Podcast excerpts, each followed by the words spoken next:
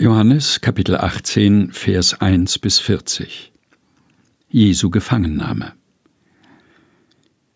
Als Jesus das geredet hatte, ging er hinaus mit seinen Jüngern über den Bach Kidron. Da war ein Garten, in den gingen er und seine Jünger. Judas aber, der ihn verriet, kannte den Ort auch, denn Jesus versammelte sich oft dort mit seinen Jüngern. Als nun Judas die Schar der Soldaten mit sich genommen hatte und Knechte der hohen Priester und Pharisäer, kommt er dahin mit Fackeln, Lampen und mit Waffen. Da nun Jesus alles wusste, was ihm begegnen sollte, ging er hinaus und sprach zu ihnen, Wen sucht ihr? Sie antworteten ihm, Jesus von Nazareth. Er spricht zu ihnen, Ich bin's. Judas aber, der ihn verriet, stand auch bei ihnen. Als nun Jesus zu ihnen sprach, Ich bin's, wichen sie zurück und fielen zu Boden. Da fragte er sie abermals, Wen sucht ihr? Sie aber sprachen Jesus von Nazareth. Jesus antwortete, Ich habe euch gesagt, ich bin's. Sucht ihr mich? So lasst diese gehen. Damit sollte das Wort erfüllt werden, dass er gesagt hatte, Ich habe keinen von denen verloren, die du mir gegeben hast.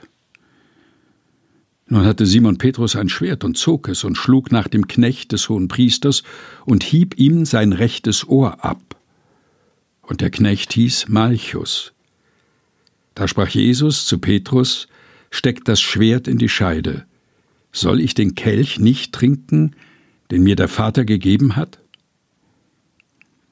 Jesu Verhör vor Hannas und Kaiphas und die Verleugnung des Petrus.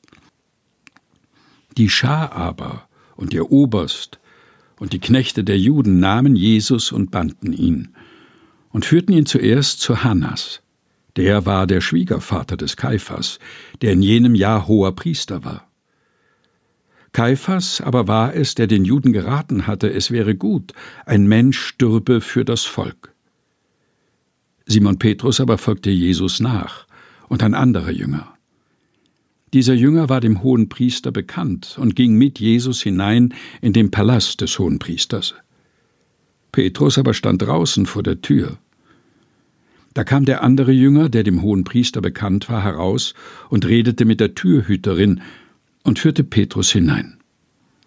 Da sprach die Magd, die Türhüterin, zu Petrus, Bist du nicht auch einer von den Jüngern dieses Menschen?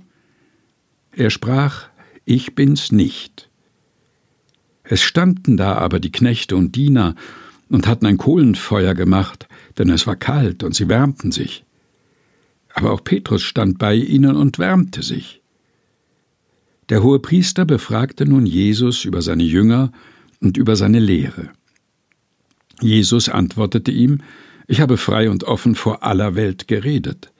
Ich habe alle Zeit gelehrt in der Synagoge und im Tempel, wo alle Juden zusammenkommen, und habe nichts im Verborgenen geredet. Was fragst du mich? Frage die, die gehört haben, was ich zu ihnen geredet habe. Siehe, sie wissen, was ich gesagt habe.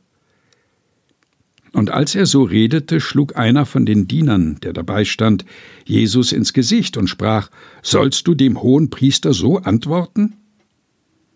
Jesus antwortete ihm, Habe ich übel geredet, so beweise, dass es übel ist.